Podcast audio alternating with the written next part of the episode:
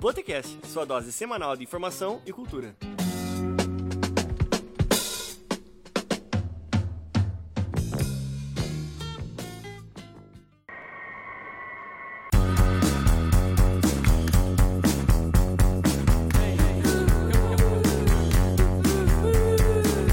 Sejam todos bem-vindos, o bar está aberto. Meu nome é Romulo André e você está no Botecast.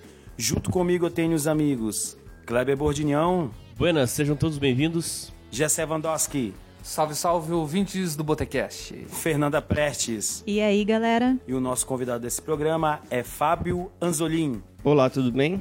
Daqui a pouquinho a gente volta com o primeiro bloco do Botecast, porque agora, agora vamos de música. No soporto a las personas que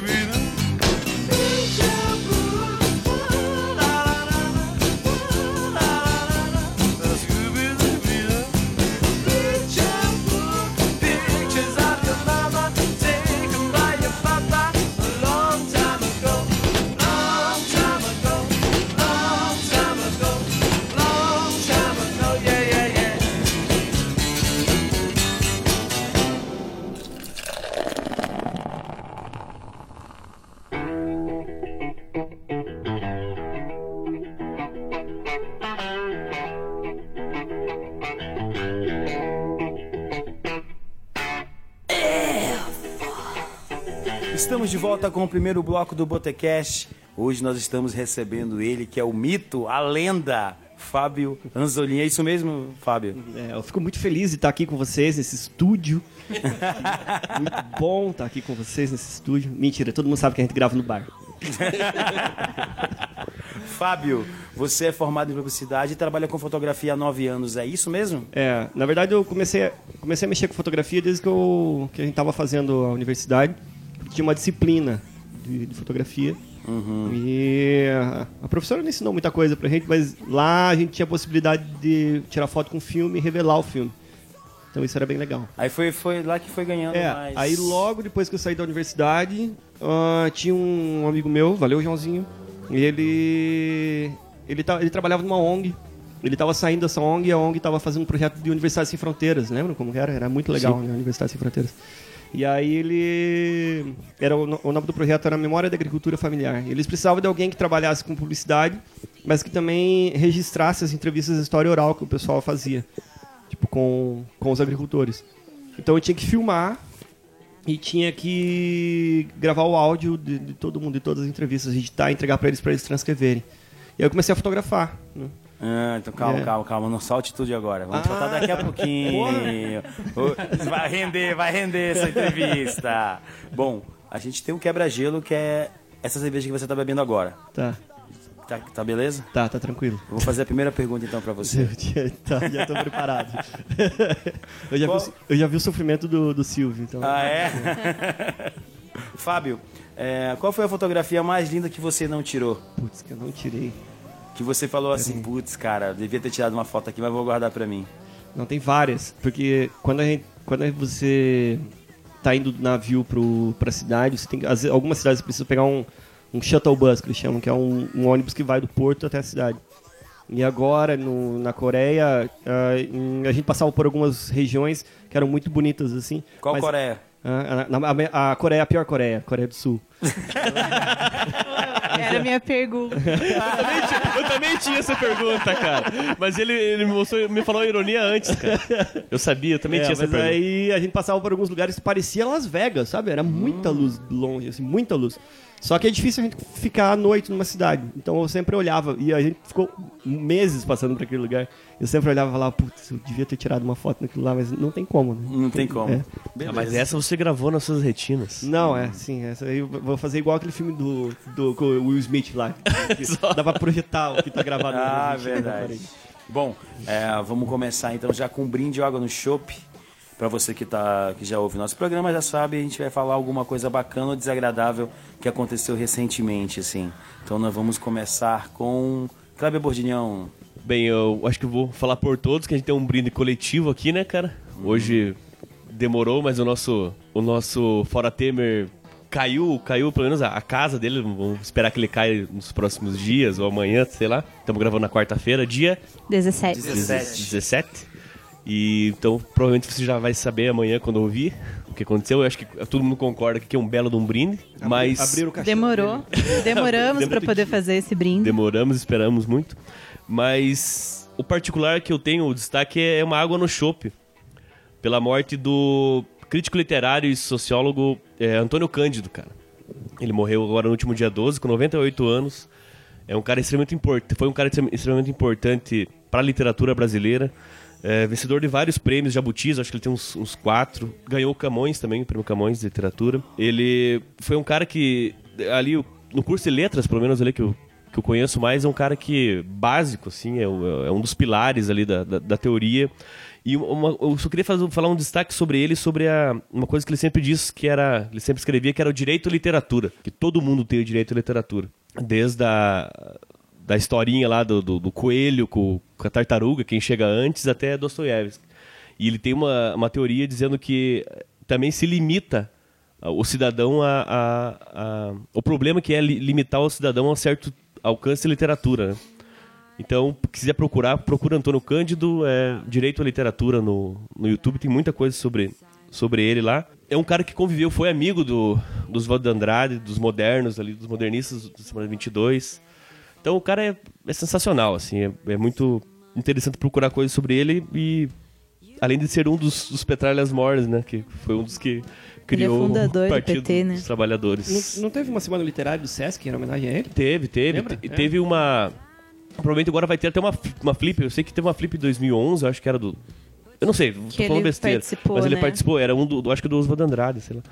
Mas ele. Mas fica aí, só anota aí que é um cara muito importante que, que nos deixou aí na, no dia 12. Beleza, Fernanda Prestes. Então, eu vou, eu vou precisar contar uma história Conte, conte. para contextualizar o meu brinde.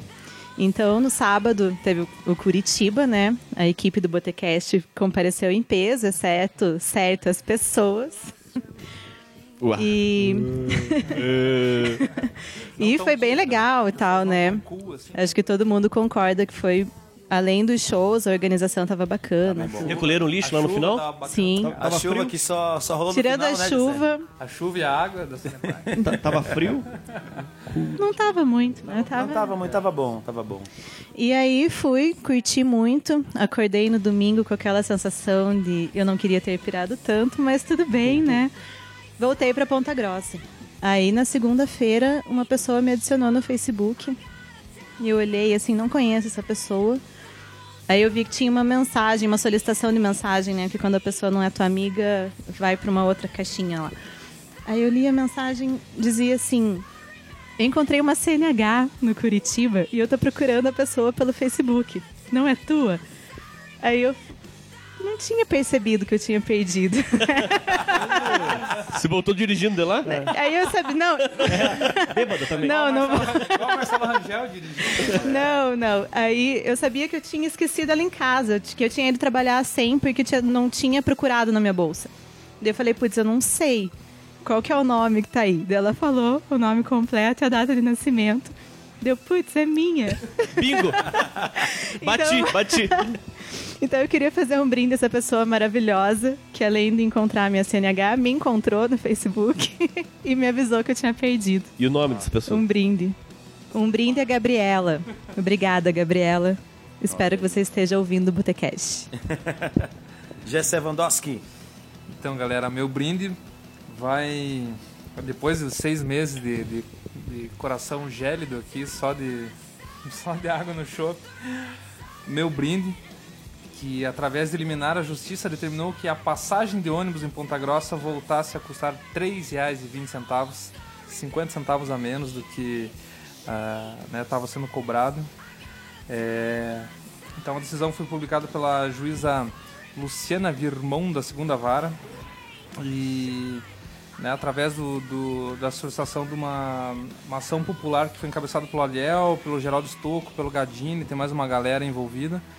É, essa, essa ação popular aí conseguiu essa liminar que derrubou é, novamente a, a passagem de ônibus, passagem de ônibus para 3,20 isso, isso por conta de, assim, basicamente cinco argumentos, né? Que, que, tá, que, é, que seria a falta de transparência na contabilidade, folha de pagamento, é, quantos passageiros, né? Que, É aquela planilha que eles deveriam planilha abrir ali, ele não. ele não- oculta, não- né? Que ninguém sabe. E assim, já tava rolando uma CPI né, do, da- do transporte ali. E, e o pessoal tinha pedido que antes que finalizasse a CPI não houvesse o aumento. E o nosso querido prefeito não. O não Marcelo Rangel Salve Moro, como é que é o nome dele? salve, salve, Moura. Salve, salve Moro. É. É, ele não indo de acordo, ele acabou né, fazendo o decreto com que aumentasse a, a passagem. E através dessa ação popular a passagem voltou. Não sei até quando que vai ser isso. Hoje, né? Eu vi que hoje. que- que- É, já, é, já hoje ele acatou, né? Não, no dia 16, assim, foi anunciado no dia 16 de janeiro, foi ontem, mas só foi comunicado à VCG, a prefeitura, hoje. Então eles têm 48 horas para passar a vigorar essa lei com multa de 10 mil reais por dia para a prefeitura e para a VCG, caso eles não. É, caso eles não apliquem. né? Sexta-feira, então. Então, sexta-feira. Possivelmente, O aqui, limite. Sexta-feira tem que entrar em vigor. Sexta-feira tem que entrar em vigor, mas a VCG já pronunciou lá que eles estão correndo atrás para reverter e. Enfim, né? A melhor pinchação da cidade que eu encontro é de é justamente a taxa de ônibus que fica ali perto do, do terminal central, que é, é fui assaltado, andei de ônibus. É a melhor pinchação Ah, não, que é, cidade, é- legal. é que eu lembro de um VCG Vergonha da Cidade, uma coisa assim. Que eu lembro. Ou crack, a droga que veio do inferno, eu não sei. É pão. Tem hoje um que era só pão. Não, mas é, essa é legal, foi assaltado na de ônibus porque é na frente de um ponto, né? Exatamente. Você fica cara. dentro do ônibus e fica olhando aquela. aquela nossa, bate uma deprê. Isso. É, baixa astral. Eu acho que é uma grande vitória aí pra, da população em si, né? Pô, de 50 centavos, pessoa que usa duas passagens, é um real por dia, né? No final do mês, faz uma diferença. E é a questão da transparência mesmo, né? Você tem um aumento e, e realmente não tem uma... Ninguém sabe. É um transporte que é público, mas ninguém sabe o que está sendo cobrado. é, ninguém sabe valores de, do que... Eles dizem que investem, mas ninguém sabe o quanto. né? Não, e um, e um aumento feito no atropelo, né, cara? Sem, sem abrir. É, virou moda, né? Como a gente tá vendo as, as reformas lá, lá, no- lá em cima, lá fazendo tudo sem, sem, sem discussão, sem conversa. E foi um atropelo. É Porque é é um- aquela coisa, as pessoas não têm como deixar de usar o transporte público, né? Então eles fazem o que eles É. querem. Ah, é verdade. Então é meu brinde. Então tá certo. O meu vai ser um brinde também. É, Essa semana eu vi a notícia de que a, a Anvisa reconheceu a cannabis sativa como planta medicinal. Né? É, ela já tinha. é, a Anvisa já tinha liberado o registro da primeira, do primeiro remédio feito à base de cannabis no Brasil, que foi em janeiro de 2017, em janeiro desse ano. E ela nesse mês agora, possivelmente dia 8 de, de, de maio, saiu no Diário Oficial dizendo que a cannabis sativa é considerada planta medicinal. Lembrando que não é para sair plantando maconha no seu quintal aí, desesperadamente. Ah, É, calma. Tarso, né? Água no chopp, então. É, Ah, exatamente. Esse é o primeiro passo, né? De uma conversa que tem que, que, tem que haver aqui no nosso país. Né? A gente lembra também que o, o- tem- existe um remédio né, que já foi liberado para vir é, de fora do Brasil para ser utilizado aqui. Lembra também que tem famílias que têm autorização para poder plantar em casa também, né, com autorização do, do governo federal. E, pô, isso é uma grande vitória, né? A gente já conhece os benefícios da, da, da cannabis sativa né? no, no corpo, no corpo humano. Então, é, e lembrando que semana passada, tem duas semanas, o Fantástico saiu, saiu, soltou uma reportagem, 10 minutos, sobre o cultivo de plantas né? na, na- de famílias em São Paulo. Então, tá- o assunto está aí, está vivo, está rolando, está acontecendo. Né? Não adianta fechar os olhos porque está acontecendo. Né? Então, acho que é um primeiro passo, é um passo importante, é um brinde então, que eu tenho a, fazer. A gente vai entrar em mais detalhes futuramente, possivelmente o assunto vai pipocar mais aí, né?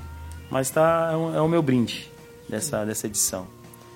Fábio Anzolin, brinde ou água no chopp ou os dois? Não, pra mim vai um brinde. É, Agora, essa semana eu fui pra Guarapuava e eu fui na loja de um amigo meu. E é um cara que vocês conhecem aqui também, ele toca no King Argulas, é o Mackey. E a loja dele é muito legal. Eu fiquei surpreso, porque eu sempre, eu sempre quando, eu tava, quando eu tava no navio, lá eu ficava vendo ele postar coisas no Facebook, mas eu não tinha ido na loja ainda. Ele chama Gato Preto Discos e Livros.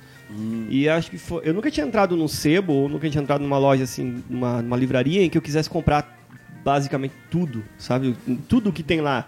Gente- eu, eu fiquei lá duas horas, mais ou menos, e a gente ficou olhando, eu fiquei olhando todos os livros e todos os livros eram muito legais. E os vinis também, por exemplo, agora eles acabaram de postar aqui no Facebook uma, uma foto com 30 livros do Bauman que eles, que, que, que eles, eles têm lá pra, pra vender. Em estado, em estado sólido. Sim, é. Ah, o- é, o exatamente. livros. É, não, eu tenho um, É, já- pendrive. ele, ele vende. A moda Não, não, antiga. eu pensei, a moda eu antiga. pensei que ele vendia, vendia em bacias, assim, é, em líquido os livros. Não, mas é muito legal a loja lá. E é, é bem legal porque é numa casa e um ambiente muito confortável. E se você for lá, você pode tomar um café e conversar. A gente ficou conversando muito tempo sobre, sobre literatura, foi bem legal. E, sério, acho que em Curitiba você não tem uma loja tão legal assim, porque é, esco- é escolhido, tudo que tem dentro daquela loja é escolhido. Então, foi bem, bem divertido de ver. É, aqui em Ponta Grossa a gente não tem uma loja assim, Não, sabe? não tem. Tipo, Gato Preto, discos, livros e. Sério, tem, tem muita coisa lá. Se vocês estiverem passando por Guarapuava ou quiserem ir pra Guarapuava, fica meu brinde pra Tem eles. página no Facebook, né? Tem página no. Facebook. Ele, É, ele- ele entrega, né? Ele entrega. Provavelmente eu, eu sim. peguei uns discos pro Silvio lá. Ah, é? Ah, não, eu então. não fui lá, na verdade. Aham. Ele foi entregar lá. No... Ah, ah, Clube da Esquina, acho que o Silvio falou que trouxe pro Clube da Esquina, né? É, ele, ele, o Silvio encomendou, daí eu tava indo pra Guarapuava no trampo e trouxe pra ele. Ele levou é, é, é legal porque é uma coisa da galera, é alguém da galera que montou um empreendimento, é uma coisa legal que não tem, que é difícil você achar por aí. Então, às vezes não tem por que você comprar no Mercado Livre de um cara que você não conhece, sendo que tem um outro cara que você conhece que está precisando de ajuda e é mais próximo. Então, né, mesmo que talvez o preço seja um pouco diferente, você economiza em frete e tudo mais e ainda você pega de um cara que você né, você está ajudando. E, e tem a questão de ter qualidade, tem a indicação, tenho certeza que é algo que ele indica, se você não conhece, ele vai indicar pra É, você. né? exatamente. Cara, Diferenciado, um trabalho diferenciado nesse. E eu achei muito legal que eles pegam, eles pegam livros, eles têm alguns livros de editoras, é, pequenas editoras, sabe? E eles estavam me mostrando lá, de algumas editoras aqui do, do, do sul do Brasil e algumas editoras de Curitiba, que é, é fantástica a edição que eles fazem, com papel diferente, com ilustração na capa, tudo muito bonito o, o livro, sabe? Mais do que. Mesmo a gente tá lendo com o Kindle, eu falei pra eles, ah, não vou comprar porque eu tô lendo digital agora. Mas, mesmo a gente tá, com, tá lendo digital, dá vontade de ter aqueles livros só porque eles são bonitos. sabe? é quase um negócio artesanal. Exatamente. Dá vontade de moldurar. é bem legal. Bom, é, a gente está gravando hoje na quarta-feira, dia 17 do 5, e a gente acabou de receber a notícia, o, o Kleber já adiantou um pouquinho ali, da- das gravações, né? Que o, o da JBS lá, que o nome dele é bem interessante também, é o Josley Batista. Um belo nome, né? E ele gravou o Temer pedi, é, pedindo pra dar uma força pra ele, uma forcinha de leve, um empurrãozinho em dois milhões, uma graninha pra calar a boca do Cunha, né? Que o Cunha, pra quem não não tá lembrado, o Cunha falou que se fosse preso ele ia mandar, mandar prender todo mundo. Se ele falasse o que ele é, sabia, né? Ia estar todo mundo preso. Então o assunto tá pipocando agora, né, Kleber? A gente é, acabou de saber É, agora. a gente chegou aqui conversando já sobre isso. Tá? Isso, saiu no plantão da Globo. Então se saiu na Globo é verdade, né? Tem que confirmar se tá na internet. É, vou confirmar pra É, você. é Se tá na verdade. internet é mais verdade. E, e também nas É gravações. pós. É verdade. Tem sobre o Aécio, que o Aécio tinha, pediu 2 milhões de reais, né? Então, eu não sei. Com 2 milhões dá pra comprar um outro helicóptero, né, Aécio? Porra, É, bicho. Recheado. Justamente, porque esses 2 milhões foram pra conta do Perrela, né? Que é o dono do Exatamente. helicóptero É daquela história já. Que louco, né? Vamos ligar Tipo, os já- pontos aqui? Hum, estranho, muito estranho, né? Não precisa nem ver CSI pra saber o que tá acontecendo aqui, pra ligar os pontos. Então, acho que é um, é um brinde, né? Eu, eu, eu levo como brinde água no chope, porque aonde a gente vai parar, né? E um brinde pra saber que essa corja toda vai sair. Vamos esperar o que vai acontecer os próximos passos aí do, Dizia o crioulo, vai cair o rei. é, vai cair o rei. A gente não sabe o que vai acontecer. E vamos esperar o que vai acontecer. Aquela aí. comemoração de um ano de governo já estava antecipando, era é, isso que estava A rolando. despedida, né? É. É a saideira, né? A No saideira. fundo era a despedida dele, né? Beleza, então abaixo pra Transilvânia aí. E vamos pra. vamos terminar esse bloco com um aperitivo aí do nosso convidado que trouxe um- uma música pra gente. A gente Tá. quer Deixa eu pensar agora. o que, que ele. O que, que, que qual- você trouxe pra gente aí, Fábio? Qual delas que eu vou, vou pegar? Tá, essa, essa música aí, essa banda, é uma banda bem maluca. Na verdade, quando vocês falaram pra mim que eu tinha que escolher bandas, eu fiz igual o Silvio, eu entrei em pânico. Aí eu, aí eu abri, abri todas as minhas playlists, tudo que eu tinha lá. E aí, primeiro eu pensei em trazer música sobre fotografia, mas aí, como a gente vai falar também sobre vários países, eu trouxe músicas estranhas que eu acho que não vai tocar em nenhum lugar e vocês vão ser meus escravos. Desculpa. Como é que é o nome da música? e Ah, a- o nome da, o nome da banda é Tinariwen. eh, e o nome da música é Tumas Tincha. Eu acho que pronuncia assim. A gente vai colocar o link, não precisa se preocupar em procurar. Porque tem um problema. Essa banda aí é uma banda do Tuareg, eles são lá do Saara. E é uma galera que toca na banda, mas é uma, uma banda meio queridinha da- do- das estrelas por aí, sabe? Então é uma, é uma banda bem legal. Eles tocam geralmente em festivais de jazz. E eles tocam na, na língua tuareg mesmo. É legal porque quando você ouve, parece que você está dentro do Saara, sabe? É muito legal. E no, o clipe também, os clipes deles, se vocês forem procurar no YouTube, também são bem bonitos. É tudo bem bonito né, nessa banda. Eu acho, eu acho, eu gosto, não sei, mas eu acho que provavelmente as pessoas vão, vão falar. "Ué, é." Vamos ver nos comentários, vamos ver nos comentários. é, nossa, o que, que é esse programa? Coloquem nos comentários, gente. Ai, que conceitual, né? É, fica pagando. Mas, não, tá, sei lá, eu trouxe bandas estranhas. Eu- o Kleber morou comigo, ele sabe que eu ficava muito tempo procurando bandas estranhas. assim, Beleza, a gente vai ficar com esse aperi- aperitivo e daqui a pouco a gente volta com o segundo bloco do Botecast, porque agora, agora vamos de música.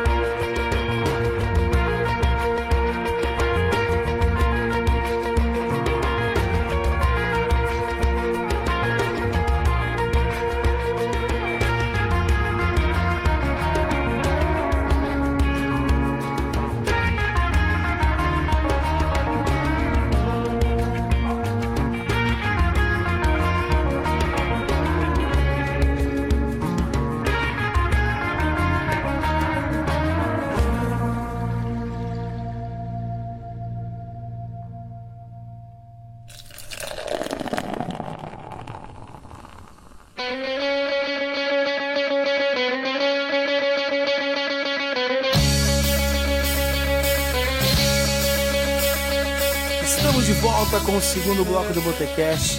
Nós estamos recebendo aqui o Fábio Ansolim e nós vamos falar mais sobre fotografia agora nesse bloco. E vamos começar com o Kleber Bortinhão. Fábio, então, cara, você sempre, desde que a gente se conhece, trabalhando com fotografia lá e tal, mas aí é, deixa muito claro a tua preferência pra fotografia de, de rua, né, cara? Você gosta da, do povo ali e tal. Já tirou foto, trabalhou em eventos, já tirou re- estúdio, trabalhou e tal. Casamento. Isso, e como é que você. De onde vem essa preferência de, de, de tirar. Até retrato, assim, mas né, na rua, do povo, assim. É no como na- é que surgiu isso? No navio funciona, funciona o seguinte, eu tenho uma, eu, pra mim eu tenho uma separação muito grande do que é fotografia arte o que é fotografia, fotografia expressão, que é fotografia negócio, sabe? Fotografia produto. Você tem muito, muito fotógrafo por aí que tá fazendo fotografia produto e eles se acham tipo, os artistas e tudo mais, isso é o problema. É, No navio eu não posso fazer essas coisas que eu faço na rua, não posso fazer o que eu quero. No navio tenho que fazer aquilo que vai vender, não tem porquê, eu, eu não posso, não posso ousar. É, já na rua eu posso fazer o que eu quiser, isso é legal. E começou essa, essa ideia de fotografia de rua e tudo mais começou quando eu trabalhava lá na- na- nessa ONG. Que daí a gente tinha que acampar com o MST, ou a gente ia com- acampar com o MPA, essas coisas assim. Então eu eu pensava fotografar essas pessoas mais de uma forma documental. Aí quando depois quando eu comecei a trabalhar no Sesc, eu tinha mais grana, eu comecei a comprar equipamento. E aí a gente começou a morar junto. É, eu comecei a. Eu te precisava testar, testar os equipamentos, né? E aí a gente não tinha estúdio lá no AP. É, não né? tinha como fazer nada. Então a rua é o teu estúdio, a rua é o lugar onde você pode andar. Então eu ia, eu ia pra rua pra testar. E isso era, e era legal até porque eu chegava pras pessoas e falava assim: acabei de comprar essa lente, posso fazer uma foto tua? E as pessoas deixavam, "Ó, acabei de comprar essa câmera, posso fazer uma foto tua? E as pessoas deixavam. Então isso era, era legal. Depois você vai começar a ler e começa a estudar um pouco mais e você vê que é, né, é uma forma de expressão e é muito mais divertido você fotografar na rua do que fotografar em qualquer outro lugar. É, ainda sobre os retratos que você faz, né? Você está retratando agora pessoas em vários lugares do mundo. É, o que, que te atrai numa pessoa hoje, que você não está mais experimentando lente, câmera? O que, que te faz pensar? Uau. Eu Até vou... atrai numa pessoa. Não, eu vou fotografar essa pessoa. E se tem algum traço que é comum, independente de onde você É, esteja. No, no navio acontecia bastante da gente sair e as pessoas falavam. Muito, muito, muita gente que trabalha no navio, crew member, eles gostam de ir em shopping ou gostam de ir em loja ou essas coisas assim. Só, só uma coisinha, a gente não, não explicou o que você tá fazendo agora, É, né? exatamente, você fala do navio, né? É, só, só dá uma resumida ao que, no que você está trabalhando agora. Porque o pessoal pensa que você tá sai pescar e daí. Um ano e, meio... um ano e meio atrás eu implodi minha vida, terminei com a minha vida toda, vendi todo o meu equipamento e comecei a trabalhar em navio de cruzeiro, como fotógrafo em navio de cruzeiro. Então eu passei lá nos, nos processos, nessas, nessas, coisas, nessas paradas caóticas e fui para trabalhar na Itália e fiz algum fiz um contrato em alguns, algumas regiões da Europa e daí agora o último contrato estava na Ásia. É, e você via muita gente, você vê muita gente que trabalha no navio, quando eles saem, eles querem ir pra loja, pra shopping ou pra algum lugar onde tem internet, porque no navio é difícil a internet. E eu sempre falo para as pessoas, ah, quero procurar o lugar mais bizarro possível. Que eu posso, né? Que seja acessível, porque eu só- tenho quatro horas, alguma coisa assim. Então eu saio com a câmera na mão, eu acho legal, porque eu sempre tive mais facilidade de fotografar um lugar quando eu vou pela primeira vez. É dife- diferente daquelas aquelas pessoas que falam, eu gosto de ir várias vezes porque me, sinto- me sinto conectado. Eu acho que fica diferente, perde um pouco da surpresa você começar a ir várias vezes no mesmo lugar, sabe? Parece que as coisas começam a ficar mais comuns, é- é meio banais, assim. Então, se você vai a primeira vez, você vai, você vai surpreso e vai, vai feliz. É, quando agora na Ásia era muito fácil, porque é bem diferente do que a gente está acostumado. né? É, quando eu estava na Ásia, o, o que eu procurava era, era- eram coisas estranhas mesmo, ou coisas tipo diferentes. Pessoas estranhas. Pessoas também. estranhas, pessoas diferentes, pessoas fazendo coisas que a gente não faz aqui. É, quando, quando eu tô na Europa, ou lugar assim, eu procuro, eu sempre procuro luz, tra- trabalhar com luz, alguma coisa assim. Não importa muito a pessoa, mas o que a pessoa tá fazendo. Sabe? Se a pessoa tá andando na rua e tá fazendo uma coisa divertida ou engraçada, ou que eu vejo que ela vai fazer uma coisa interessante que tem a ver com o ambiente em volta dela, eu fico lá parado. Ou às vezes eu tô andando e eu vejo um lugar, mas não tem a pessoa. Aí eu fico parado lá 20 minutos, 30 minutos, 40 minutos, às vezes com a câmera no- na posição, no enquadramento, até passar alguém que seja uma foto legal. Aí faz a foto e sai feliz. ou ou não, não faz foto nenhuma. Ou não passa ninguém. É. É o que mais, o que mais acontece, geralmente. Então, Fábio, eu queria aproveitar falando da, da questão da tua viagem, essa experiência tua viajando e né, conhecendo novas culturas, o que, que isso ampliou na sua visão da fotografia, falando tecnicamente, ou culturalmente mudou do- da visão que se tinha da fotografia aqui, aqui estático na, na Terra e, e, e viajando agora mais. E o, o, o garbo do fotógrafo é frescura, sabe? O cara fala, eu sou fotógrafo. Uau! Sabe? O, o garbo do equipamento também é frescura. Não que você vai conseguir fazer qualquer coisa com qualquer equipamento. Mas você não precisa sair na rua com uma full frame, sabe? Falar, eu sou o prodígio da fotografia. E sair com, com um equipamento foda no- na, na rua. Você não precisa de uma coisa dessa.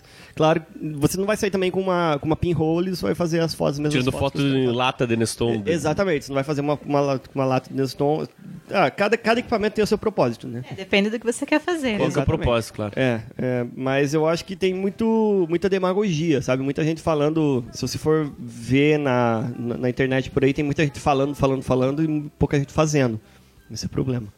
É, e acho que essa foi a minha maior diferença assim, que, eu, que eu consegui ver. E eu vi também a diferença, que nem eu falei agora há pouco, da, da, do- da fotografia expressão e fotografia negócio, fotografia produto. É, O que eu faço dentro do navio não me expressa, qua- quase qu- pouco, assim. Tem, claro, quando eu olho assim, a foto, eu falo, ah, essa foto ficou boa, eu gostei dessa foto. Eu, eu não paro quase a foto enquanto eu não acho que ela ficou legal. Mas ela não é uma foto artisticamente expressiva pra mim.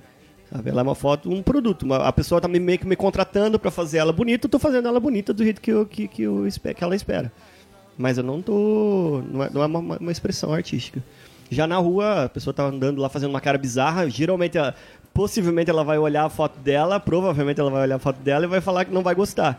Mas eu, eu gostei, então dane-se. né? É, você é formado em publicidade também, então. Uhum. Então, o que, que a publicidade te ajudou na fotografia? E o que, que a fotografia te ajuda na publicidade? Ah, como é que é essa relação com os dois mundos, assim? A ter bom você? senso. É, a ter bom senso. não, na verdade eu acho que não só em publicidade, mas a, a universidade em si te ensina a, a ter bom senso. Né? Faz muito sentido pra mim, então. Não, não bom senso da vida. Pra mas nós dois, né? Mas, por exemplo, eu aprendi que eu não preciso. Não, daqui os efeitos ou os presets né, que você usa na foto, a edição que você usa na foto, não pode ser mais importante do que o conteúdo da foto. É, eu demorei um pouquinho, se for ver minhas fotos de alguns anos atrás, elas são, são bem com cores bem diferentes. Mas eu acho que se você está editando uma foto, por exemplo, está fazendo uma pós-produção da foto, que é inerente à fotografia digital. Quem fala, ah, eu gosto de foto, mas sem Photoshop, não entende como funciona a fotografia. obrigado por matar uma pergunta a mim. É, tá. O... é... é, o efeito que você coloca, a edição, pós-produção que você coloca na foto, não pode ser mais importante que o conteúdo ou a pessoa que está sendo representada ali. Entendeu? Então, a pessoa não pode olhar e falar, nossa, que bonita essa, essa, essa edição, mas seu conteúdo é nada, é nada. É a mesma coisa que você colocar um texto, texto ruim numa, numa, numa edição de um livro boa. sabe? A apresentação é boa e o resto é nada. A edição ia servir, então, mais ou menos pra ressaltar o teu olhar da foto. Tipo isso. Não pra melhorar, mas pra deixar ela mais parecida como o que você, como o que você quer expressar. Não, imagina assim, eu tenho um assunto, que é a pessoa que está andando na rua. É, as configurações que eu vou usar na câmera são a minha caneta e a, a minha escrita, como que eu vou fazer. Então, por exemplo, a abertura que eu vou usar na câmera é a, a- a profundidade de campo que eu vou, que, que eu vou usar na, na- ali naquela imagem, é o quanto eu vou mostrar na imagem, o quanto eu, não, eu quero esconder do assunto. Entendeu? E depois, quando eu vou fazer a edição, é como se eu desse o, o- a ambientação geral da foto. Por exemplo, eu posso pegar e deixar um pouco mais fria a foto, posso deixar mais quente, posso deixar ela um pouco mais suja, posso deixar ela um pouco mais limpa. No navio, nas fotos, do, do- nas fotos dos clientes, eu deixo eles mais limpos, mais... Mais, Mais né? bonitos. Exatamente, mas né, com a pele mais, mais é, é, ajustada. Mas na rua eu não me importo com isso. Então na rua o que me importa é ser mais cru. né? Então eu vejo três coisas assim: a, a, a cena é o começo, é o assunto. Depois a hora as configurações da câmera são como se você estivesse escolhendo um pincel mais grosso ou mais fino, uma, a tinta que eu vou usar. E depois a edição é uma pós-produção, alguma coisa assim, que vai mostrar o, qual que é o clima que eu quero dar para aquela imagem. Fábio, eu, eu vi umas fotos tuas no, no Facebook, vários lugares, né? Tinha uma sequência lá. E, e junto com as fotos tinha, tinha os textos também. E os textos eram muito bons. Além, além da- das fotos, tinha uma narrativa dos textos, né? Da- da- das imagens. E eu queria saber de, de você se pensa em fazer um livro, alguma coisa, ou uma exposição desse teu trabalho, dessa tua viagem, enfim. A exposição eu gostaria. Tem bastante foto lá, já estão todas meio separadas. Tem Agora, ultimamente, tem bastante gente fazendo foto-livro. Virou meio que uma modinha né, recente. Mas eu não sei, eu não acho que eu tenho produto suficiente ainda para fazer uma coisa dessa, sabe? Sei lá, faz dois... O, o livro, se, se, se diz. É, um é, uma exposição rola, mas um- livro eu acho que não tem tanta coisa assim. Eu comecei a fotografar, assim. Se for pra considerar as fotos que a gente faz aqui em Ponta Grossa na rua, né, eram legais, mas elas não são tão representativas assim, né? As fotos né, na Coreia, no mercado de peixes da Coreia, é muito, é muito mais representativo que isso. Eu acho que preciso de mais alguns, alguns anos, assim, fotografando, que daí dá pra fazer uma coisa mais legal.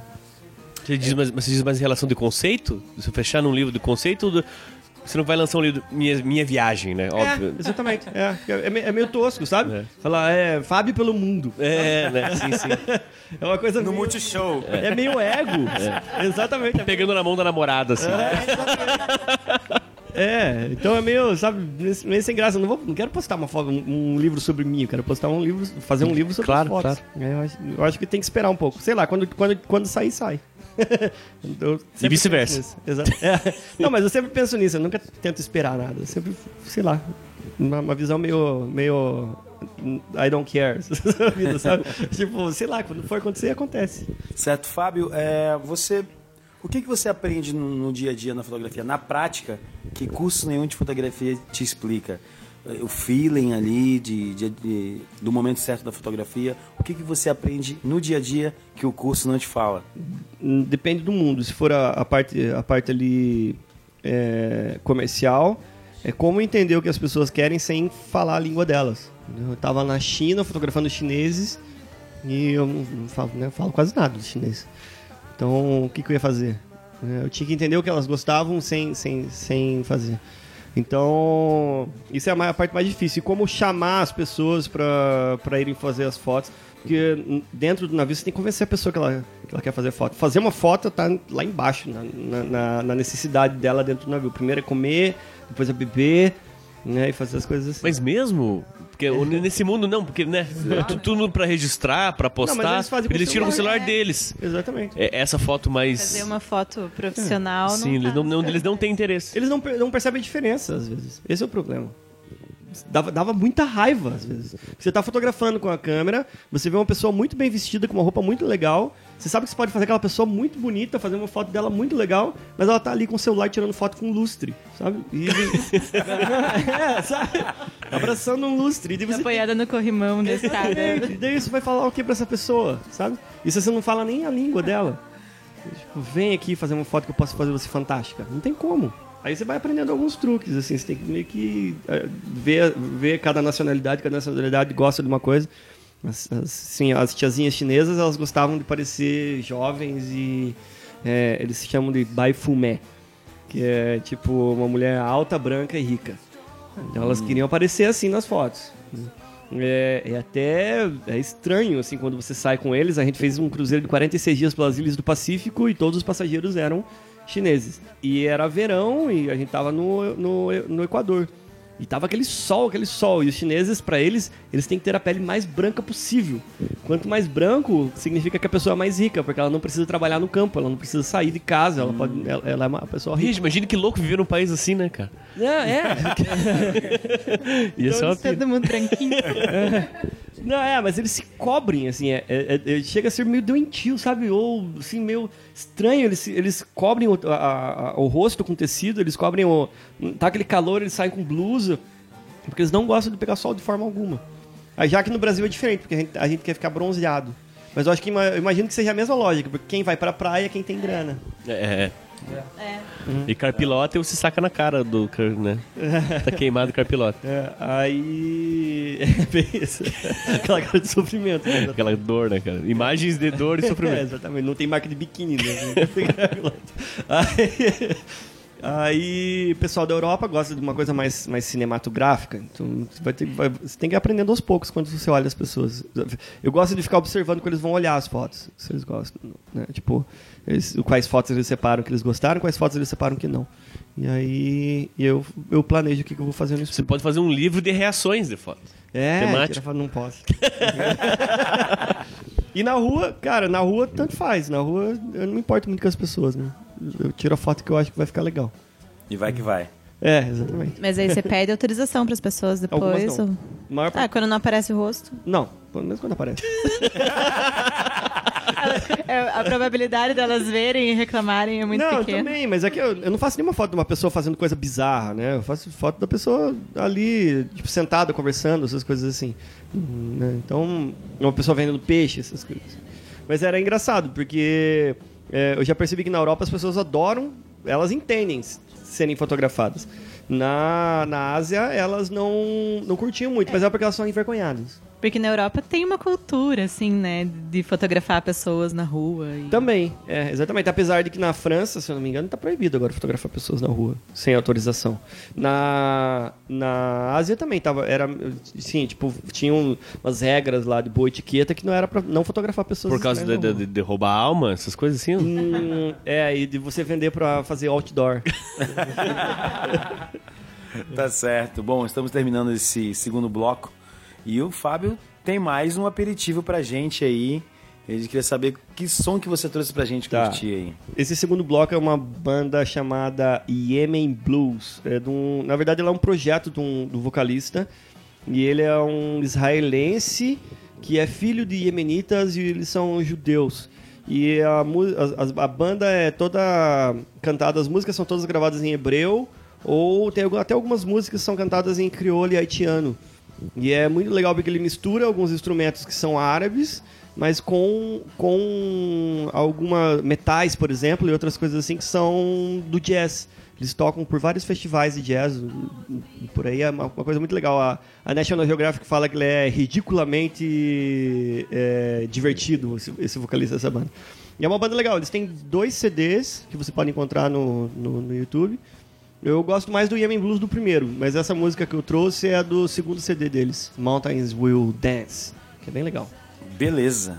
Gente vai ficar com esse aperitivo e a gente volta daqui a pouquinho, porque agora, agora vamos de música.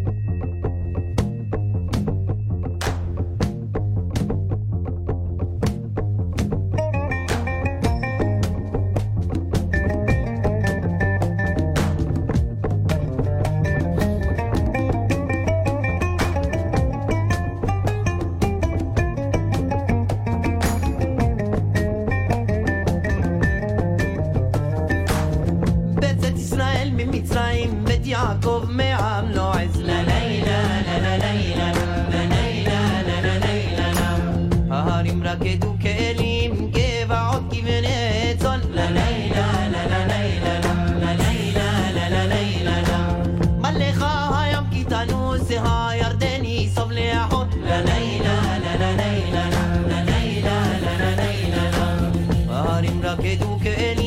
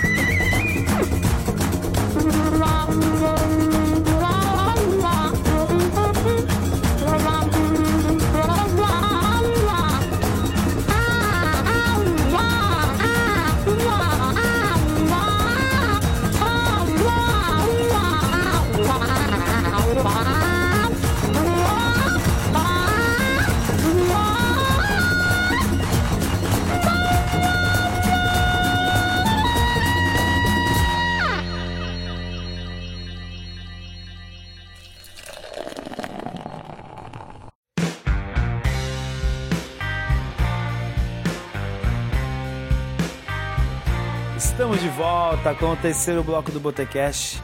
recebendo aqui o Fábio Ansolim, esse cidadão do mundo aqui. Estamos conversando algumas histórias de bastidores aqui e vamos começar com o Jessé Vandowski falando mais um pouquinho aí. Então, Fabião, queria. Falando um pouco mais agora da tua, tua viagens de Gulliver, como diz o Kleber lá. queria saber contigo se dá tempo de se entediar, como é que é o dia a dia né, em alto mar. Dá. dá, porque, dá porque você vai. é, dependendo do, do lugar, na verdade, que você, da linha que você está fazendo do cruzeiro. No, no contrato passado, eu, fiz Grécia, né, a região ali da Grécia, Mediterrâneo, aí. aí é, América do Sul, depois Mediterrâneo de novo, depois um crossing, depois a gente foi pro, pro, pro norte da Europa. É, Você vai para muitos lugares e daí chega num momento que você você tá enjoado já de visitar lu- lugares diferentes. Não, é, não, mas é legal visitar. falar isso. Não, mas é Se legal. você fala enjoado, Você eu falou ve- isso? Você fala enjoado, eu imagino. snob. Imagino, eu imagino o pica-pau verde, sabe? de Enjoado de. de- de-. Não, mas é que todo mundo imagina que a gente tá lá no navio e daí você tá esperando o navio chegar, você tá esperando o almoço ficar pronto, sabe? O glamour. E não é assim, né? É, você tá trabalhando e daí, na verdade, quando o navio para, você foge do navio pra você visitar os lugares. Então, quando você tá. A galera do Big Brother fica quantos meses? Três meses dentro de uma casa. E eles ficam de cueca fazendo janta. Né? E numa piscina. E a gente fica oito meses trancado no navio trabalhando todo dia. Né? Pelo menos a cada um dia sim, dia não, trabalhando ali perto das 10 horas, 12 horas por dia. Então é bastante coisa. E daí, quando você tá chegando no final do, do contrato, é a, a mesma galera que você tá vendo, você tá comendo no mesmo restaurante dentro do navio, você já não tá aguentando mais. Aí você, você pensa, tudo, tudo que você quer é voltar embora. Dane-se se você tá na Noruega, no meio do, do monte de fiordes. Você- tudo, você- tudo que você quer é voltar pro teu quarto. E, e não tem um quartinho lá que você fala com o Biel, mandar todo mundo tomar no cu, você, não, é, você não não pode. né? esse é o problema. E aí, aí esse, é isso que é difícil. Você chega num momento assim que você pensa, compensa mesmo eu sair pra ver algum lugar legal, sendo que à noite vou ter que trabalhar e, e render tanto quanto estava rendendo antes. É, ou eu fico aqui descansando e, e não vejo o mundo, mas pelo menos vou trabalhar direito, né? Não sofro trabalhando. E os teus horários de trabalho lá é de dia, à noite? Porque as. lá, De- as- depende do manager, depende do, do lugar que você tá, depende de tudo. É, geralmente o fotógrafo não trabalha quando você tá no porto. Geralmente o fotógrafo trabalha quando você tá em navegação. É, aí, quando é noite de gala, você trabalha mais, porque as noites de gala são as mais importantes. A pessoa tá mais bem, mais bem vestida, então você tem que fazer mais fotos e tudo mais. É, dia de embarque também é bem importante, né, porque o pessoal gosta bastante das fotos do embarque. É, então vai depender muito da- do roteiro que você está fazendo. Lá na Ásia a gente fazia mini cruzeiros, cruzeiros de quatro dias só. Então você tinha dois dias muito importantes que você trabalhava pra caramba e dois dias que você trabalhava um pouco mais relax.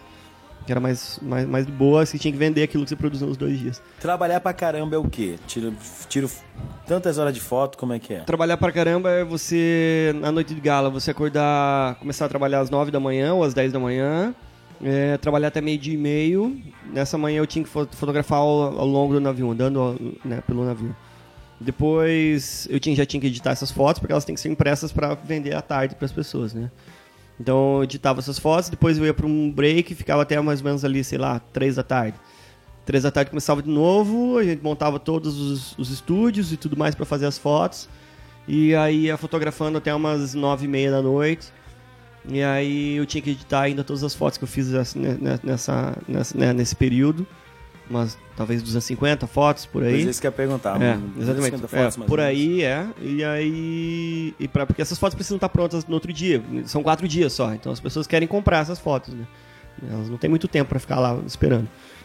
E, e você depende desses dois dias, dependia desses dois dias pra produzir, pra você vender. Né? Você- Mili, como é que eles, eles compram de você? É metade seu, metade do, do teu contratante? Não, tudo da é companhia, funciona? mas aí ah, a gente tem um como se fosse um bônus. É isso é legal. É bom até pra quem tá aqui planejando trabalhar em navio, alguma coisa assim. Você tem o teu salário base, você tem um bônus.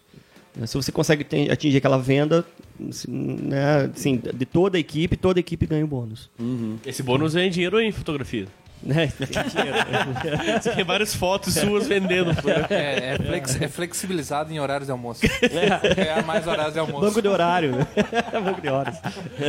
Não, mas é, pra quem, pra quem tá acostumado a trabalhar pra fora, assim, não é tão difícil. Pelo menos a vida de fotógrafo. Se você entrar como- lá no navio como com outras vagas, crew, pra trabalhar como, como camareiro, trabalhar no restaurante é bem mais difícil. Você vê muita gente reclamando do navio e muita gente indo embora porque nunca trabalhou. A gente tá- tava falando isso antes aqui do podcast. A gente que servia, arruma mesa pra, pra mãe e vai trabalhar de garçom, sabe? A gente que arruma cama de manhã e vai trabalhar de camareiro. A, a realidade é mais dura. Sim. Especialmente fora. Então, especialmente no- no- dentro do navio, que é um ritmo frenético de, de trabalho. Então, se você está acostumado a trabalhar, é, é mais- bem mais de boa para aguentar. Assim. E, e como é que eu- é, houve uma mudança tua em relação ao, né, que, que papo abstrato, mas em relação ao, ao- você com o mar, assim, ou chega uma hora que se esquece que, que você tá no, no meio do oceano, assim. Sei lá, tu trabalha como se estivesse trabalhando num, num edifício. E mudou pra você, você vê, assim... escritório. É, é uma coisa... Porque assim, eu, eu- eu- a minha relação com o mar é uma bosta. Imagine o Dorival Caymmi o contrário. Sou eu. Mas assim, como é que você se sentiu a imensidão, essas piras, esses clichês, assim, você saca assim, de, porra, que louco que é isso? Eu não sei porque é, é pessoal, né? Eu, um monte de gente do navio posta essas coisas. Ah, liberdade, não sei o quê. Cara, é, pra mim é. Pra, pra mim é lógico, sabe? Você, você trabalha no mar, você trabalha no navio, você vai olhar pela janela e vai ver o mar. Tipo, não, não tem nada. Não tem uma romantização disso. Só é legal, é legal quando você sai. Acorda de manhã, por exemplo, aí você vai tomar café e você dá uma olhadinha pela janela, lá pela escotilha, pra ver como tá o mar. É legal isso, sabe? É diferente.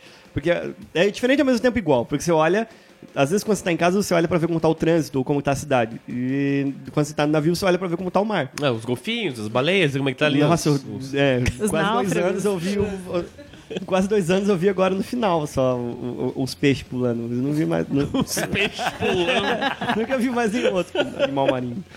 É, mas a, a minha a relação assim com o mar é meio que é óbvia, sabe? Você tá dentro do navio, você vai olhar, vai, vai ver mar. É bonito, pôr do sol, por exemplo, você vê muita coisa bonita. Ou quando você tá trabalhando lá e às vezes eu tenho que fazer fotos no, no- na- nos decks externos do navio. E é, é o pôr do sol, então tem que fazer. Eu gosto de fazer as fotos com as pessoas na frente do pôr do sol. Você vê paisagens muito bonitas, assim. E, e nessas horas que você pensa que compensa o trabalho. Sabe? Você tá ali trabalhando faz muito tempo já, ai meu Deus, tô cansado. Mas é a hora que você sobe lá em cima e sente o vento e, e daí você vê a costa da Coreia, né? No pôr do sol. na Coreia- costa- Ah, pior A boa ou ruim? É, não, mas você vê a, co- a costa do, do Japão, por exemplo- por exemplo, é muito, é muito legal. Muda completamente tua visão de mundo. Principalmente porque antes, quando antes de embarcar, eu tava viciado em Doctor Who, lembra? E aí eu ficava, e o Doctor Who fica falando, é tanta coisa pra gente ver nesse universo, você vai ficar somente aqui em Cardiff. E daí eu comecei a pensar, pô, é tanta coisa pra ver no mundo, eu vou ficar aqui em Ponta Grossa. E daí agora eu, consegui ir pro, pro Japão, foi muito legal poder ver essas coisas e pensar, caralho, tô no Japão. E, a- e a- e a- e e o lance que nós estávamos falando antes ali, agora eu vou ter que extrair. Águas internacionais, as brigas de macaco, as coisas loucuras, não tem? Ninguém faz. Quando você sai, águas internacionais, tu- tudo é permitido ou não? Hum, Não, não, não é, é- não é igual Os Simpsons. É, essas coisas assim. No navio, dentro do navio você tem re- regras bem rígidas, porque você é meio que responsável pela segurança dos passageiros. Então, além de que você tem ali 3.500 passageiros, mais 1.500, 1.200 tripulantes dentro do navio. Caralho, bicho. É, é. Só de tripulante, mil, Ex- mil Exatamente. é. Nesse, nesse navio que eu tava eram 800 tripulantes e 2.500 passageiros. É, então você tem. Não dá, pra, não dá pra ser tudo livre, porque senão vira uma zona, né? Ah. Tem regras e tudo mais. É.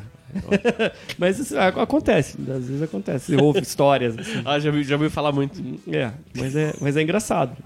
É, dentro do navio é, é uma coisa meio é, esquizofrênica. Você, você tem que viver num ambiente totalmente controlado, mas ao mesmo tempo você tem que se divertir e fazer coisas diferentes, porque se você ficar fazendo a mesma coisa, você não aguenta. E você trabalha com pessoas de várias nacionalidades, né? E eu acho que quando você está falando com pessoas que são de outro país, de outra cultura, é normal que surjam alguns estereótipos das coisas que a gente não conhece. Qual foi o estereótipo mais bizarro que você ouviu sobre o Brasil? Ah, sobre Teve o Brasil. algum? Não, todo mundo conhece que o Brasil é, bra- brasileiro é festa. Tipo, mas, e daí eu achava que isso era, era lenda, né, e tudo mais. Mas é engraçado quando você tá na Europa e o navio começa a vir para águas brasileiras e eles a, a companhia coloca coloca já vários brasileiros dentro do navio para atender os brasileiros E também porque o governo brasileiro exige que tenha pelo menos 30% de brasileiros dentro, uma coisa assim. Ah, tem, tem cota lá também. É. e aí. E é por isso que é bom, né? Porque a gente tem bastante vaga para brasileiro. E aí é muito engraçada a diferença. A gente tem um bar que é da tripulação, o Crew Bar. E antes de você, quando você tá fazendo lá a Europa, o Crew Bar é um bar normal, quase um café. E aí quando o navio começa a vir pro Brasil, começa a encher de brasileiro, começa a virar um caos. começa a virar um caos à noite. E as pessoas, os, os europeus adoram, né? Eles adoram isso. Mas, nossa, gente bebendo, e, ah, batendo nas coisas, gritando, e música alta e tudo mais. Noite brasileira, É, então- samba! Então, exatamente, é. Tudo, tudo assim, é brasileiro. Esquindu, tudo esquindu, né? assim. É. E, é, só que lá na Ásia a gente tava em oito brasileiros só. Então não era muita coisa, assim. O, o era bem, bem chatinho, assim. Mas, cada, mas dentro do navio, o legal é que é uma torre de Babel o navio. Então, cada, cada, eh, as nacionalidades tiram sarro das outras nacionalidades pelos estereótipos. Por exemplo, é- vai ser sempre assim. Tipo, os brasileiros só fazem festa, bagunça e bebem. O- os romenos sempre vão falar I know, I know, I know. Tipo assim, eles sabem de tudo. Né? Nossa, eu achei que o romeno era só música cigana. Não, não, não. Tem bastante romeno que trabalha no navio. E é Não, vamos, vamos, engraçado. vamos. Pera, não, não ri, vamos pôr esses estereótipos pra- pra fora, favor. Eles são, são- eles são bem. Eles são bem legais. Mas é, tem uma. Eles têm uma. Eles são bem fortes, assim, sabe? Tipo. São bem orgulhosos, assim, e eles falam, I know, I know, I know. Então, o, meu chefe, o meu, meu outro chefe também, ele, é, eles não falavam I know, a gente ficava tirando sarro. Vocês são os romenos que não falam I know. Mas- Até aconteceu um dia, eu tava na, na galeria e tava um, um alto-falante em cima de mim, que tava muito alto. E tava passando uma mulher romena, e eu falei, esse alto-falante é muito alto. Foi um comentário, né? Esse alto-falante é muito alto. Ela olhou pra mim e falou, I know. E saiu. Aí, aí tem o pessoal, o- o- os chineses, era muito engraçado, os chineses também falavam I know, mas eles eram mais, não era tão assim, tipo, sabe, com... Um ano mais falso, então, Exato. chinês. Não, é um I know, Mais assim, ah, humilde. sei, é. ah, sei, sei, sei. Mas não era um eu sei, sabe? Impostado, né? Exatamente. Italiano é sempre galã. Italiano que E com a mão, né? I know. é, assim, coxinha, mão de, mão de coxinha. É, o pessoal fala, mano coxinha. Então, italiano é sempre galã. É legal isso. Você, você vai vendo as, as- as diferentes nacionalidades e todo mundo vai. vai Mas, assim- filipino. Os filipinos são muito unidos. É o Team Filipinas dentro do navio. Sim, sim, mas né, assim a gente ainda falando numa parte mais né, de- descontraída, mas a, a xenofobia, o ódio, a- a- você passa ali ou é tudo muito divertido? Você já, já presenciou alguma coisa de alguém ter treta mesmo com outra etnia Dentro- outra nacionalidade? Dentro da, da área do, do- do- setor de fotografia, até agora eu nunca vi nada assim extremo. Mas se acontecer, tem um RH dentro do navio, a pessoa pode, pode, pode E acho reclamar e tudo que mais. as pessoas que se dispõem a esse tipo de trabalho já são um pouco mais abertas também, Sim. né? Ninguém vai. Não, não, sim, eu digo, do- digo dos, dos, Ah, dos- Tripulantes, dos passageiros. né? Também você não vai fazer, você não vai fazer um não. cruzeiro, um cruzeiro Israel faixa de Gaza, né? Não, isso já aconteceu, já aconteceu. Brasil e Argentina também bastante. né? Isso, isso acontece. Mas daí, com o passageiro você abstrai, né? Você não pode também xingar o passageiro, né? Então você abstrai. Fala só, I know, I know, I know. Exatamente. você fala, ok, sim. Você já sofreu É. algum ataque xenófobo? Na, já, você, você ignora. Brazilian sucks. É, mas aí, é que você não tem cara de brasileiro também, né, cara? Não, mas é que não tem o que fazer. Você vai fazer o quê? Né? Você só vai por a cabine e chora e Você tá, volta. você tá ali, é, tipo isso. Fiquei com muita raiva, dei um soco na mesa, corri pro banheiro e chorei muito. Uma vez eu vi uma entrevista. Uma vez eu vi uma entrevista, um cara falando isso. Não, mas é, você tem que engolir, né? Você tá trabalhando com o público, então você não tem que fazer. Sério, Deus, dá pra dar um exemplo baixo astral aí, não? O que? Ou é muito baixo astral que você Ah, uma vez um argentino que falou: É, vocês merecem o país que vocês têm. Você falou, você também. É, não foi muito legal, assim, sabe? Vocês querem fechar aqui pra É, descansar? mas a Argentina agora tem cinema como disciplina obrigatória nas É, escolas. aí. né? É, exatamente. Ah, mas digo, tipo, Macri, Temer, tamo, tamo na mesma. É, é. Não, mas é, é- essas Não coisas são difíceis. Mas às vezes eu também. Às vezes já aconteceu também do passageiro ser mal educado, mas depois ele vira uma pessoa muito legal. Então, não sei, sabe? Às vezes a pessoa tá estressada com outra coisa e acaba descontando em você. Não sei. Se você. ah, Fica calmo. Se você estiver trabalhando aqui também, você está trabalhando Claro, com, tá, tá com comércio, exatamente, vai ser a mesma coisa. Mas entre os tripulantes, é uma coisa legal do navio. Você falou que é uma pessoa que trabalha, procura um emprego disso, né, ness- nessa área já tem que estar preparada. É, o legal do navio é que é uma, um- uma região quase sem preconceitos, assim, É, porque eu acho que são pessoas curiosas, não são pessoas preconceituosas. né? É, e- São curiosas com a cultura diferente e tal. E é legal porque, é, se for pra contar, eu não sei, vou cagar a regra agora, mas eh, sei lá, 30%, 40%, talvez quase 50% da tripulação é, é- é- é gay ou pessoas, por exemplo, que sofrem algum preconceito em terra e a- acabam entrando na, na, na vida a bordo porque lá eles conseguem ficar longe e serem mais felizes, sabe? Ou pessoas que embarcam e quando estão embarcados você descobre, sabe? Então é bem legal. E dentro do, do navio, por exemplo, foi muito legal. Agora na Ásia teve, e quando a gente estava no Brasil teve, que é, por exemplo, teve o Divas Night, que era uma competição, competição de, de drag queen, tipo o Ru- RuPaul, sabe? RuPaul Drag Race. Demais. E Nossa. foi, é, foi muito legal. E Só era- a Gloria Gaynor no, no, no, no Tipo direto. isso, tipo isso. E Foi no, no, no Crew Bar e tinha o desfile, tinha apresentação e tudo mais, e as pessoas tinham que votar no- no- na, na drag queen mais legal. Então era muito divertido. o A brasileira ganhou, claro, porque tava todo mundo. As brasileiras batendo, assim. O Tirando a copa de cerveja. Que, cara, que massa né? isso. E faz sentido mesmo essa coisa, né? de- que pena que tem que fazer isso, né? Você sair do teu, teu mundo É, pra. não, isso é um- pra putz, uma, uma fuga, né? Entre aspas. Mas é que Mas acho que a gente tem que ficar longe das, das convenções também, né? Quando você fica fora de. Dessas águas, coisas águas internacionais, cara. cultura. É isso aí. Mas, mas eu acho legal porque a, a própria companhia ah, incentiva isso, sabe? Tipo, que a pessoa, as pessoas sejam felizes. Porque tá todo mundo preso ali dentro, tá todo mundo né, no, no topo ali da, da, da pressão. Então, é, tem, por exemplo, o Crew Show, que é a hora que os, que ah, os tripulantes vão fazer uma apresentação para os passageiros. Uma mostra de talentos. Tipo isso, é. E aí vai bastante, vai bastante gente lá transvestida, sabe? Então é, é bem legal, assim. Os passageiros entendem, os passageiros aplaudem, tiram foto. O que, que você apresentou na, na última? Eu não apresentei, é. Ah. eu trabalhei, Ah, ficava, não, ficava, ficava, assistindo. Diga que você foi fantasiado. Tava- tava- tava de lente. gaita. de lente. de, de Frida Kahlo. É, né? Não, mas é- é- isso é bem legal, sabe? É, é bem aberto. Beleza. Antes de terminar esse bloco, a gente vai para bate-bola, jogo rápido.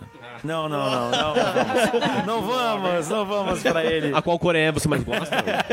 Qual mar? Qual mar, seu mar preferido? Pro Fábio que é fã da, da, Gabrie... da, Da Maria Gabriela, não? Não, não vamos, não vamos fazer isso. Vamos apenas pedir que você diga o nosso aperitivo desse bloco. Tá, O que, que agora vocês trouxe pra gente? é uma banda um pouco mais comum.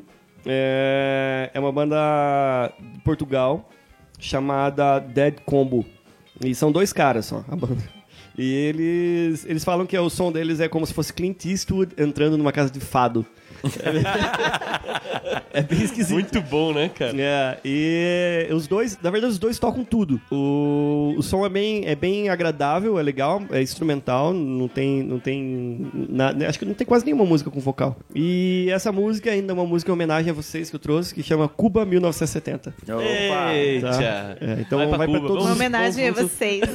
vai, vai, vai, vai- essa música é dedicada a todos os badernistas do, daqui da, da, da A- região. abortistas, esses É, pessoas. As- as- as pessoas assim. Ok, beleza. A gente vai ficar com esse aperitivo. Daqui a pouquinho a gente volta com o último bloco desse programa, porque agora. Agora vamos de música.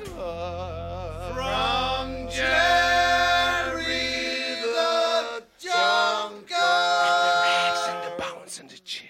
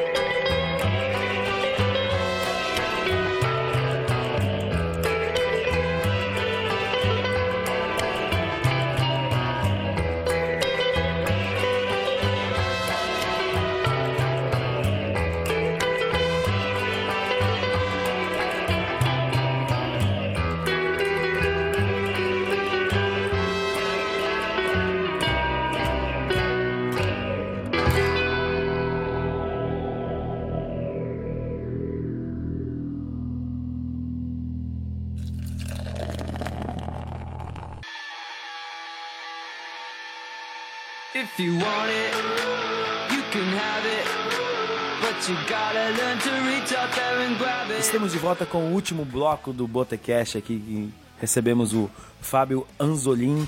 E, mas, Fábio, a gente estava conversando aqui nos bastidores sobre a língua, né?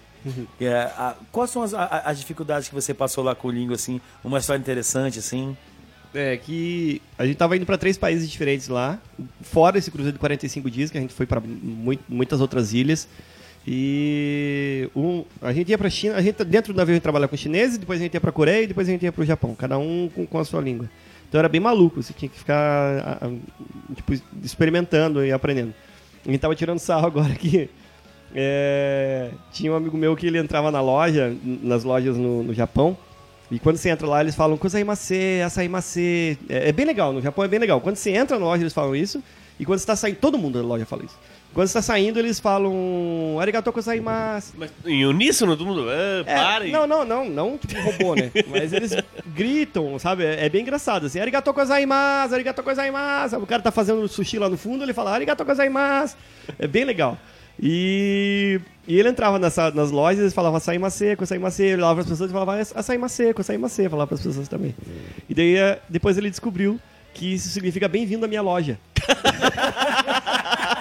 E daí, e daí ele tava pensando, depois com ele imaginando. Você chega, a pessoa chega no teu lugar e fala assim: Bem-vindo à minha loja. A pessoa olha pra você e fala: Bem-vindo à minha loja.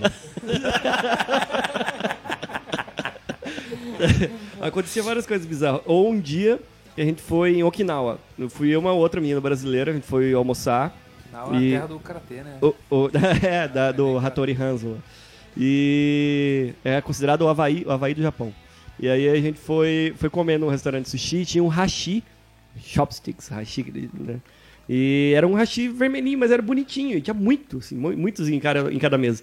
E ela ficou apaixonada por aquele hashi. Ela falou, nossa, esse hashi é muito legal. Será que se eu pedir pra eles, eles me dão? Porque é muito legal esse hashi. Nossa, olha, muito, muito bonito, não sei o quê. Aí eu falei, imagina se tá no Brasil, alguém, pessoa, uma pessoa chega e fala assim, nossa, que foda esse garfo, olha esse garfo.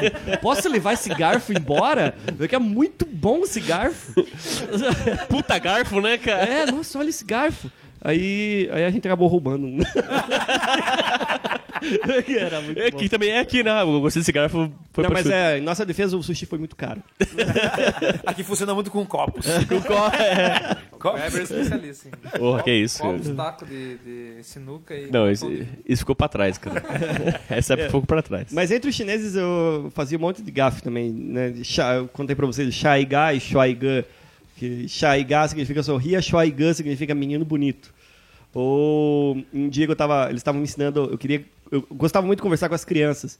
E eu conversei com eles, eu pedi pra eles me ensinarem como falar, eu sou chinês. Eu falava para as crianças, eu sou chinês. E as crianças falavam, não, você não é. Mas eu tinha que praticar isso antes. Então eu cheguei para um outro, um outro tripulante lá e falei, Woshur Yungorla. E ele ficou me olhando assim. Daí eu repeti, Woshur Yungorla.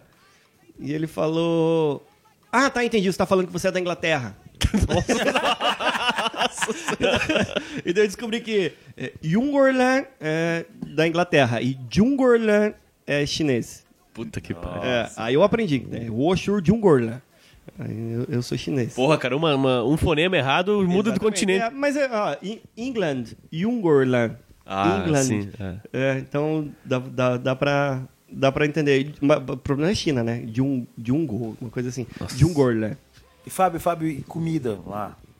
Os cachorros de lá são mais gostosos que nossos cachorros.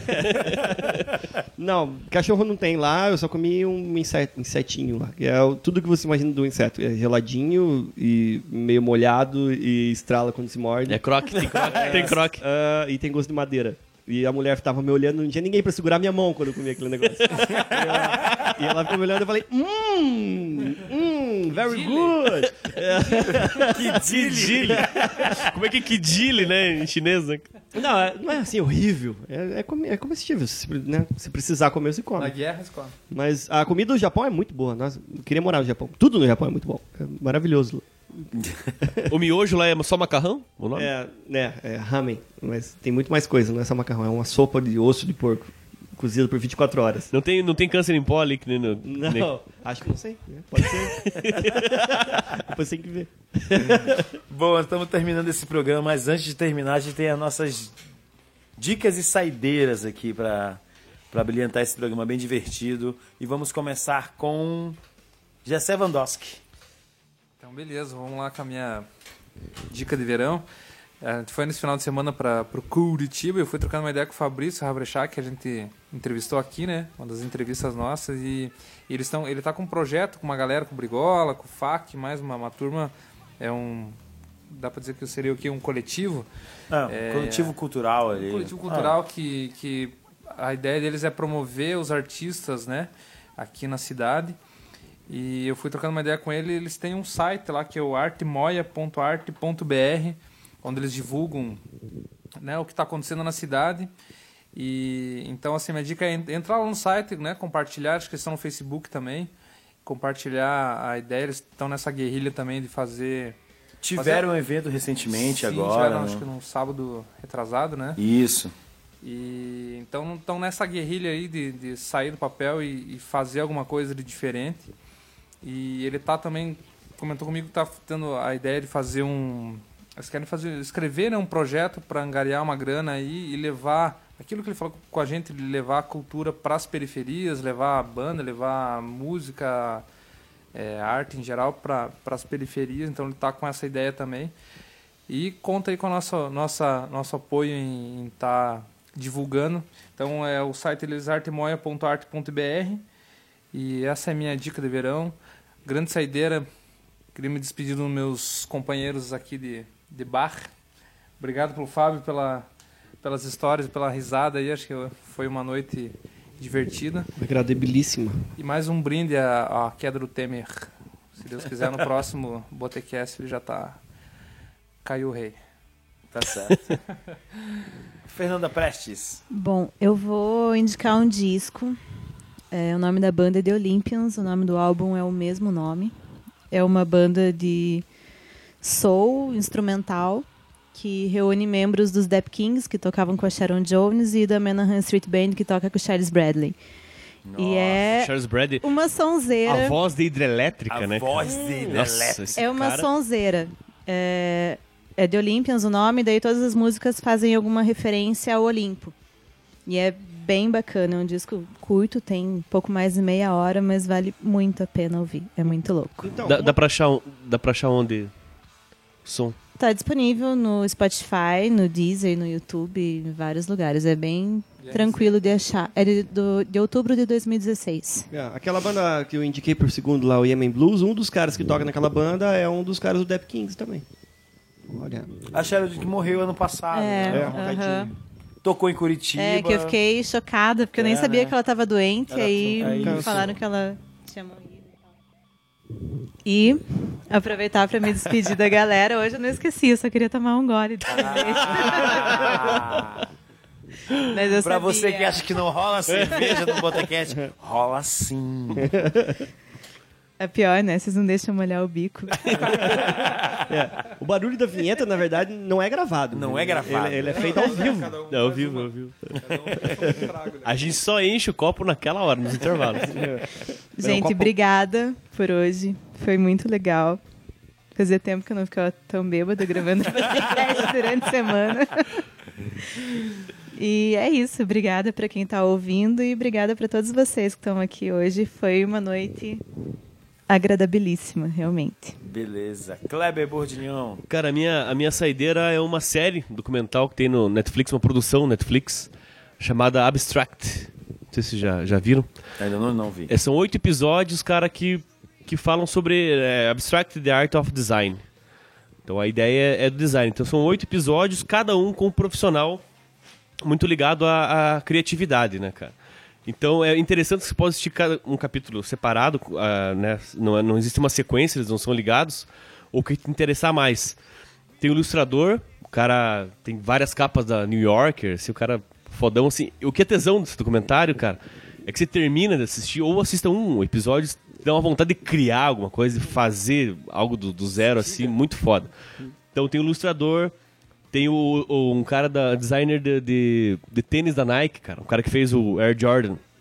Tem 20 tipos lá, o cara vai explicando como é que ele, como é que ele fez.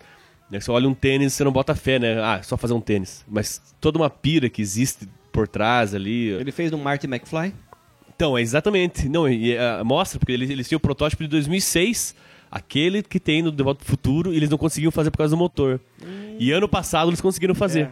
Do, do tamanho, cinza, aquele jeitinho igual que tem no, Que no filme. sozinho. É, é, exatamente.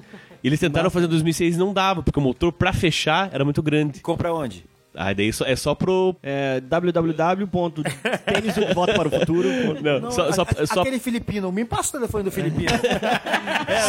mostra, mostra eles dando pro, Michael J. Fox. Não, não, é, Você- dica. Os chineses têm um site chamado Taobao, que tem tudo na vida. Tudo que se precisa tem naquele site, Igual, Taobao. igual a 10 e 15 em Ponta Grossa? É, é, nossa, é maravilhoso aquele site. Ó, tem esse design da Nike, tem uma, uma, uma cenógrafa, é, um arquiteto, o, o, o designer dos carros da Chrysler, cara. Quando a Fiat compra a Chrysler, mostra o cara fazendo um protótipo de um carro autônomo lá muito foda. Tem uma, uma designer gráfica, tipo, especialista em tipografia, cara, de Nova York, assim, a mulher, puta, muito foda, cara. Eu, eu que sou totalmente ignorante em tipografia, assim, mas já se pira de, de ver, bem interessante. É uma designer de interiores e um fotógrafo, Fábio. que é? Platon. Hã? Platon ou Platon. Ele tipo, fez muitas capas, muito retrato pra Time. E só a galera de poder, assim, cara, fod, fodão, assim. E daí uma hora ele pirou e foi e, foi, e fez um projeto de sobre mulheres é, que sofreram violência sexual no Congo. E daí várias séries de, de fotografias com, com as crianças e tal. Então são oito episódios, você escolhe o que te interessar mais, mas assistir inteiro é, é extremamente interessante e criativo, cara. Eu insisto, você assiste, pô, tem uma vontade de, criar durante meia hora. você pega. Aí você fica frustrado. Aí, eu fiquei assim, ah, vontade de escrever uma que coisa. não é tão criativo assim. Aí me, dei so- aí me deu sono a dormir. Mas é, muito foda. Tem Netflix. É, Abstract. Quero agradecer ao Fábio, cara. Aí a, o nosso convite, né, vim aí do, dos todos os continentes, pondo pé em Ponta Grossa, mais uma eu, vez. Eu vim só pra gravar esse Exatamente, esse claro. É, É, Vocês vocês não sabem, o navio tá estacionado aqui. estacionado na. Bento Ribeiro. Os meus parceiros aqui de, de boteco, todo mundo que tá ouvindo, lembrando que dá pra ouvir o podcast no nosso site, podcast.wordpress.com. Pode assinar o nosso feed lá pra ouvir no celular, pelo agregador de podcast. E é isso aí, obrigado a todos. E mais uma vez, Fábio, obrigado. Eu ouvi no Facebook. Olha aí, Podcast. também. Dá pra achar lá na nossa página podcast, né? É bem útil. Dá pra deixar comentários também, é legal, sabe? É interessante pra gente saber o que, que as pessoas acham. As pessoas não, não- às vezes não, não entram muito na pira de comentar, mas pode criticar, pode. Isso, pode falar o que você quiser. Por Não, favor, não ficar comente. Comente, é comente. legal. Isso. É, Ou, ou pode ser que nem o, foi, foi o Gessé que falou assim: ó, você que tem que agradecer, vir aqui, como é que é? Aquela história. Tinha um convidado, Gessé falou: você que é isso, não precisa agradecer. Você que. a gente- o cara falou assim: eu agradeço vocês, é, exatamente, você tem que agradecer por vir. Não, mas, é, mas falando sério, deixar comentários é bem importante. É mais importante até do que ouvir. Claro, mas é. Fala assim, não ouvi, mas é uma bosta. Petralhas. É, mas eu tenho aqui uma sugestão pra fazer com relação à divulgação e tal, né? Não ouvi, mas melhorem. Quem sabe eu quero ouvir na próxima vez. Mas é isso, valeu todo mundo. Fábio, Tá, eu, eu tenho que dar ah, uma dica, uma, uma saideira. dica. Tá, a saideira. Dica de Tá. verão. Não, a saideira que eu vou dar é pra galera que fotografa. Tem vários concursos de, com inscrição aberta. Eu nunca me inscrevo nesses concursos. mas tem vários concursos com inscrição Faço o que eu digo e não faço o que eu faço, né? cara? Não, eu sempre, eu sempre quero, mas eu, eu nunca Eu gosto de saber que eles existem. É, né? exatamente. Tem ah, uma bolsa da fotografia do- da, da Zoom. É, tem o prêmio Mark Ferrez, que está aberto também, do Sesc. Tem o Lens Culture lançou um concurso de fotografia junto com a Magnum. Então é bem um, um concurso bem importante. Também Magnum, aberto. Magnum Arma? Não, a Magnum é uma agência que foi criada pelo Cartier-Bresson. Então é, uma- é- é bem massa, é bem legal se, se inscrever. E a última tem o prêmio. Não, tem o Paraty, Paraty em Foco, que é bem legal e também está aberto. Vai estar aberto acho que até o final de julho, uma coisa assim, ou até final de junho. Mas ainda, eu sei que ainda está aberto porque eu quero mandar algumas fotos para lá.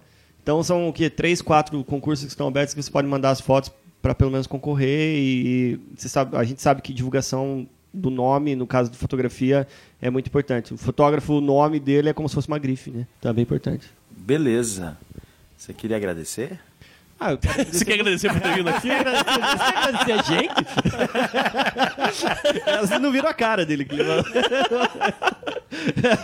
quero, quero agradecer Eu ouvi o vocês. agradecimento. Não, quero agradecer vocês porque foi muito legal. Eu nem imaginava que... Não agradeço que vai pousar na rua, Magalhães. O Fábio tava nervoso. assim. Eu não imaginava, eu não imaginava que gravar assim dentro de um estúdio fosse tão complicado. eu tava assim, eu tava muito nervoso antes, porque eu pensei, nossa, eu vou estar aqui sentado nessa mesa redonda com todo mundo. Ia ser muito Sofá difícil. verde. Mas não, também, né? foi muito legal. E a última pergunta que eu queria fazer era pro Kleber, aquilo ali é um Van Gogh? É um Van Gogh. Não. Essa é muito boa, né, Não, cara? Viu? Essa é boa. Estamos chique aqui, É cara. que a gente- a gente- tem um quadro aqui em casa que quando a gente morava no apartamento com o Fábio, uma amiga nossa chegou assim, Kleber, isso é um, é um Van Gogh? Não é original, né? Aí eu falei assim, olha, se for, que cagada, né, cara? Eu Veio tô deixando parar minhas aqui. calças pra tavarnado e com uma porra de um Gogh original na minha parede. Gente tá devendo água e luz e tá pagando internet pra não ficar sem internet, vai ter um Van Gogh original. Tudo em nome da arte, eu não vou vender essa porra jamais. Vou dormir em cima dele quando for jogado fora aqui. Então tá, obrigado. Tchau. Obrigado a você por ter vindo aqui com a gente. Bom, a minha despedida de saideira vai para uma web rádio. Eu adoro web rádio. Eu acho que existe uma, uma liberdade muito grande quando você não é vinculado a patrocínios e tudo mais. Então, então eu sou louco por web rádio. Procuro bastante, assim. Então, uma web rádio que eu escuto há vários anos é a Mocegão FM. Ela é feita pelo radialista ali, o, aqui o Renato Chiquito, né? O cara, ele já trabalhou na Rádio Kiss FM, na 89, a Rádio Rock, né? Ele tem um acervo musical muito grande. O bacana da Mocegão FM é porque é 24 horas de rock and roll rolando lá. E toda vez que tá rolando no playerzinho deles, por exemplo, tá rolando- hoje eu tava escutando hoje à tarde, tava rolando The Who. E tem um sinopsezinho da banda. The Who, banda tal, integrantes tal. Muda de música fulano de tal, integrante tal, eu acho isso muito bacana, assim. É um capricho bem interessante. O, o programa ah, é 24 horas de rock and roll, ele tem vários programas. Toda segunda-feira, se não me engano, às 11h30 da manhã, ele entra ao vivo, ali no, na- no, no Facebook. Então é uma rádio bem bacana para você que quer curtir rock and roll. Tem vários programas, por exemplo, tem umas 10 nacionais, que são músicas dos anos 70 e atuais. Tem Momento Blues, que o Kleber deve adorar bastante. Duelo de Eu prefiro o momento reggae. A Voz do Brasil, que são três intérpretes de bandas independentes. Tem Dez Velhinhas, que eu gosto mais também, que é tipo música dos anos 40, dos anos 50, dos anos 60. Né? Momento Beatles também. Então, tem vários quadros ali.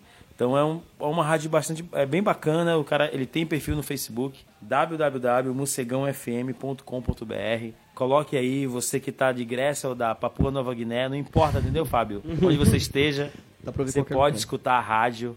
Mocegão FM, bem bacana. Essa é a minha indicação desse programa. Eu queria agradecer. Fábio, primeiramente, muito obrigado por você ter vindo aqui. Era um, um dos que a gente já tinha entrado na lista, né? E a gente ficou muito feliz de, gente. de dar certo, né? Quando você falou que, que viria, que, que ia desembarcar e tal, a gente falou, pô, vai, vai encaixar desde o início, né? Sempre a gente Isso. pensou. Ficamos numa tensão assim, será que ele vai aparecer aqui e tal? É, Tim Maia, né, cara? Vai que o cara. Espírito livre, né, cara? Não, ficou legal, foi legal. Eu, eu já tinha visto que vocês estavam fazendo podcast antes, mas não havia a internet um pouco limitada, então era, era difícil. Eu via, mas eu não conseguia ouvir. Uma droga. Mas agora eu tô aqui. Beleza. Vou ouvir o meu, né?